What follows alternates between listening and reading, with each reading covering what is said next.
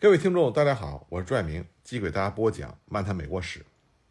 一八六三年七月十八日，在平息纽约征兵骚乱两天之后，北方联邦军的两个旅袭击了南方邦联厄查尔斯顿港门户的炮台瓦格纳要塞。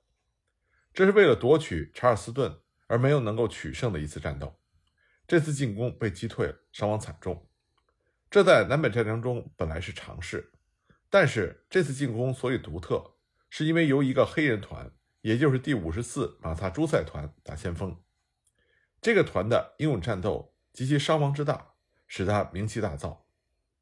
当白人暴徒在纽约市四处袭击黑人，仅仅几天之后，黑人士兵就树立这样一个为北方联邦捐躯的榜样，不能不说是最为戏剧性的。共和党各报都提出了这个明显的道德规范问题，那就是为北方联邦而战的黑人，比那些发动骚乱反对北方联邦的白人更应该获得权利。纽约论坛报是这么评论的：他说，这次作战使瓦格纳要塞是对有色人种的声威高扬，正像九十年前邦克山之对北方白人的声威大振一样。大西洋月刊写道：“透过那黑夜的。”炮火烟幕，有色人种的英勇气概在那些视而不见的人们的眼前闪光。到一八六三年七月为止，解放黑人的支持者和黑人士兵一直处于守势。现在他们正好赶上将于这年秋天所举行的重要的州选举，可以转入攻势。激进的编辑们和演讲人用新的语调讲话，大胆而自豪。解放奴隶不再是一种政治责任。人们捍卫解放奴隶事业将不再是出于军事需要。现在，共和党人把它当做一场拖延已久的有关正义与权利的革命事业来加以维护。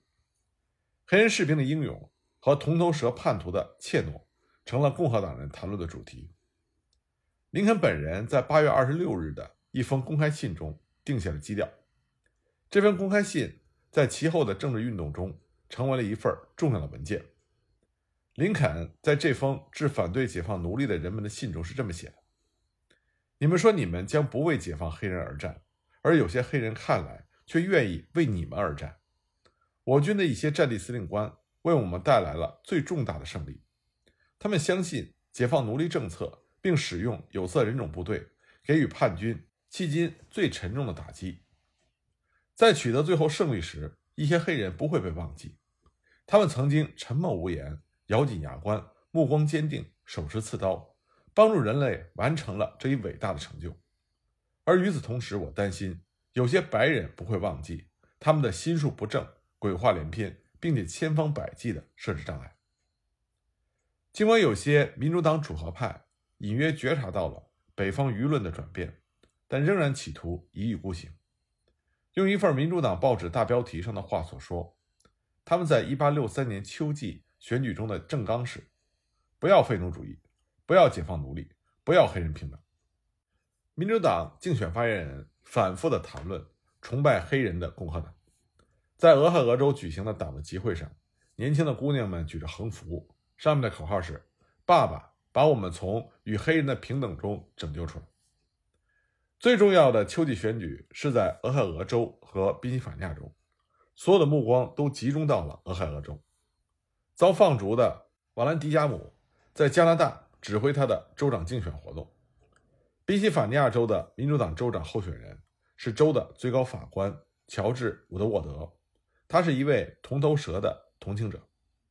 这两个州的选举和其他地方不那么公开的竞争，成为了对林肯战争政策的公民投票。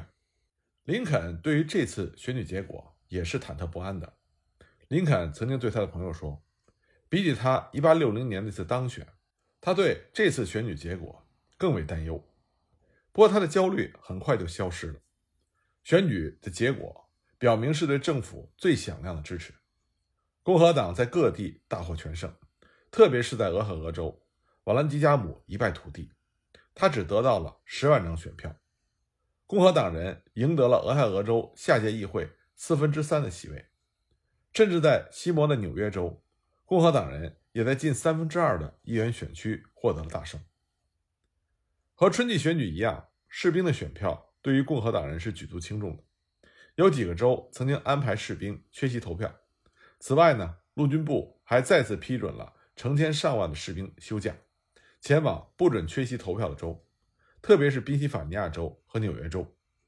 尽管这个举措暂时削弱了波特马克军，但是政府认为政治上的胜利比军事上的风险要更为值得。作战人员有百分之九十二投了共和党候选人的票，俄亥俄州的士兵只把百分之五的票。投给了瓦兰迪加姆。士兵的选票似乎进一步证实了共和党人的论点，那就是爱国主义等于共和党的纲领。一八六三年秋季的选举推进了解放奴隶事业。伊利诺伊州的一份报纸在一八六三年十二月写着：“如果早一年就解放宣言进行公民投票，那么几乎可以断定多数人会表示反对；而在这之后不到一年。”就成为了压倒多数的赞同。一位纽约上层人士在1864年初写着：“1860 年以后，人们对蓄奴制问题的看法发生了转变，这是一个重大的历史事实。上帝饶恕我们在三年前是如此的有眼无珠。”林肯在1863年12月递交给国会的年度咨文中也承认，解放宣言发布之后，曾经有过一段暗淡无光而令人难以琢磨的时日。但是，从秋季选举以后，联邦朋友们一度濒于分裂的危机就成为过去了。这个变化的另外一个明显迹象就是，废奴主义者的威望提高了。他们大声疾呼了很多年，但是没有人理睬。现在却突然发现自己是光荣的预言家。一八六零年的时候，废奴主义者曾经遭到爆头的袭击，而现在人们却对他们欢呼。两相对照，《纽约论坛报》就评论说。历史在如此迅速的演变的过程中，并非经常展现出如此强烈的对比。老废奴主义者刘易斯·塔潘回忆说：“真正的改革者在孤军奋起的时候，无一不是被人嘲笑和轻视。比起大多数改革者来说，我们正较早地从备受诋毁的境地中解脱出来，因为我们毕竟是活着，听到过去的反对者说‘我错了’。”如果说1863年下半年发生的事件在北方使得北方联邦事业和奴隶解放事业得到了迅速的发展，那么在南方，这些事件却使长期无法摆脱的政治不和的苦难变得更为沉重。过去老南方一直为其政治领导而自豪，就像他们为他们杰出的军事才能而自豪一样。这里诞生了华盛顿、杰斐逊、麦迪逊。杰克逊、卡尔霍恩和克莱这些人物，因而南方深信他的政治家及其士兵会让北方佬感到自愧不如。由于很多南方人寄予的期望如此之高，所以政治领导平庸的现实给予他们一个巨大的震动。除了经济资源的动员以外，再没有哪个领域像对政治领导的动员那样清楚地显示出北方的优势。南方的几位州长，与其说是在起着建设性的作用，倒不如说是在起着绊脚石的作用。他们和生机勃勃的北方州长，特别是马萨诸塞州的安德鲁、印第安纳州的莫顿、宾夕法尼亚州的科廷相比，形成了鲜明的对照。南方邦联国会也没有对战争努力做出什么积极的贡献，他们的很多立法不是无足轻重，就是为时过晚。一个突出的例子就是。直到战争进行了一半的时候，他也没有能够通过一个全面的征税法案。对有些重要法律，动辄就予以废除或者修正，因而就产生了混乱，不可能实施。国会议员们把大量的时间和精力花在了吹牛皮和满口脏话的演讲上，或者耗费在立法程序的细节中，互相攻击。两院经常召开秘密会议，不公布任何的辩论记录。于是，一些夸张的。令人不安的所谓有关幕后情况的流言四处传播。当时的副总统斯蒂芬斯就曾经挖苦说：“国会召开秘密会议大概是再好不过的了，因为这样就可以使得立法机构的一些最不光彩的场面免得张扬出去。”那么，这些不光彩的场面有许多是因为南方人自尊心过强和热衷于使用暴力而造成的。一八六三年的一天。南方邦联的两位最有名气的政治家，乔治亚州的本杰明·希尔和阿拉巴马州的威廉·杨希，在一次参议院的辩论中对骂了起来。闹到最后，希尔把一个墨水瓶向杨希扔过去，将其面部打破。田纳西州的国会议员亨利·福特和其他议员也打过好几次架。他在斗殴中挥舞着各种武器，包括他的双拳、雨伞、长猎刀和左轮手枪等等。1863年4月，众议院的记录员在李士满的国会广场开枪打死了主任记录。更有甚者，几位国会议员在公开场合会喝得酩酊大醉，成为了李士满生活臭名昭著的丑闻。到了1863年，南方国会的威信已经降到了最低点，此后再也没有任何的起色。南方在还没有搞邦联闹分离的几十年中，他的政治家就已经惯于在联邦国会中搞妨碍议事进程的战术。可现在，当他们成立南方邦联的时候，他们就其难改。一位阿拉巴马人在1863年访问李士满之后，就下断言说。许多人在搞垮旧政府方面天赋很高，但却不能建立一个新政府。另外呢，不是国会，而是军队吸引去了很多南方邦联最有能力的领袖人物。1861年，有好几位邦联立宪会议的议员和临时国会议员加入了军队，而取而代之的是一些经验不足的人。曾经在美国国会工作的南方邦联的立法人员不足三分之一。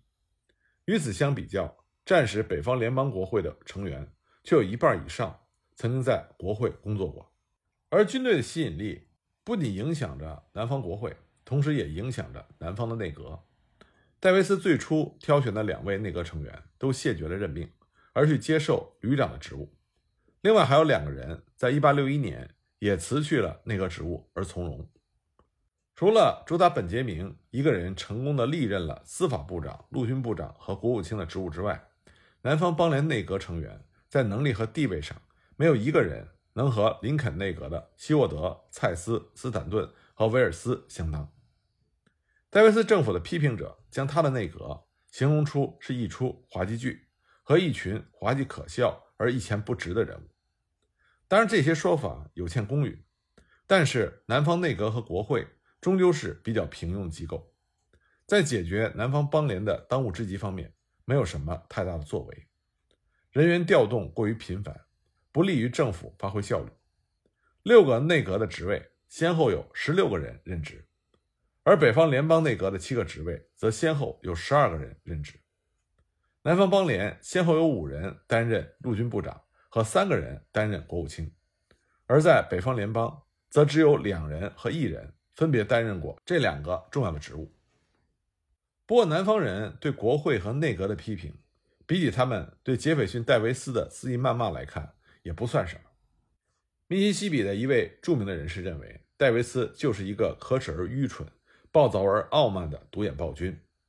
戴维斯的头号冤家对头就是乔治亚人，尤其是副总统亚历山大·斯蒂芬斯及其同父异母的兄弟林顿。林顿·斯蒂芬斯曾经写道。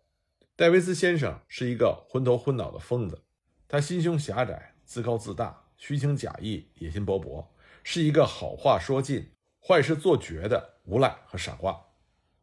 亚历山大·斯蒂芬斯认为，戴维斯优柔寡断、怯懦易怒、性情乖戾、固执己见。那么，现在的历史学家避免做出如此强烈的批评，但是他们之中还是有不少人同意戴维波特的见解。波特是这么写的：戴维斯的领导构成了他个人的失败记录，这对战争进程产生了重大的影响。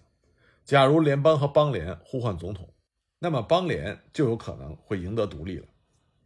不过，客观地说，没有哪个人可以单独为南方邦联的失败承担这么大的职责。南方的很多战事问题，这都是总统无法控制的。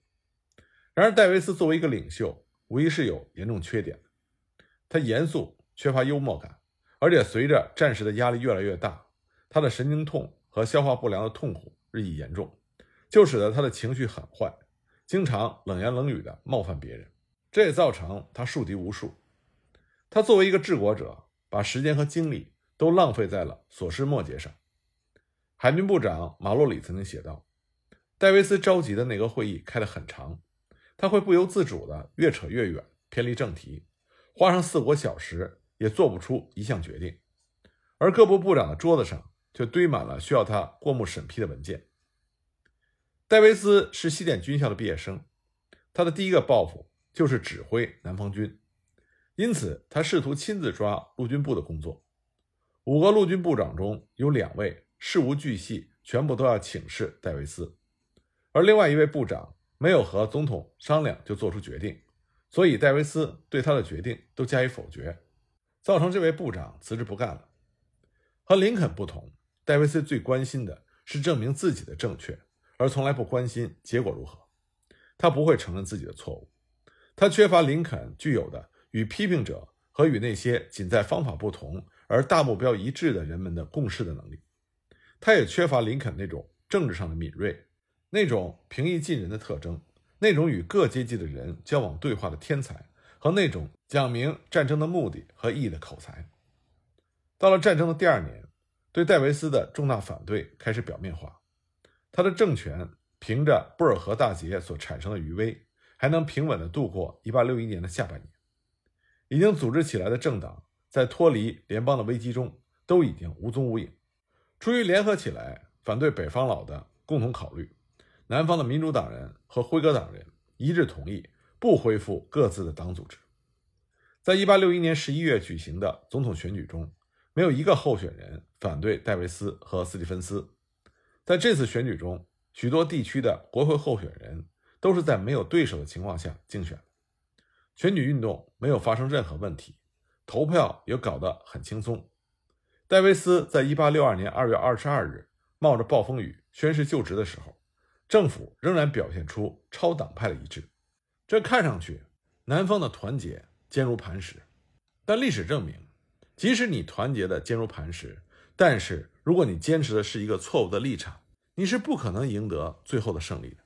很快，南方遭受到了一系列的军事上的失利，通货膨胀开始日益加剧，对南方的经济产生了致命影响。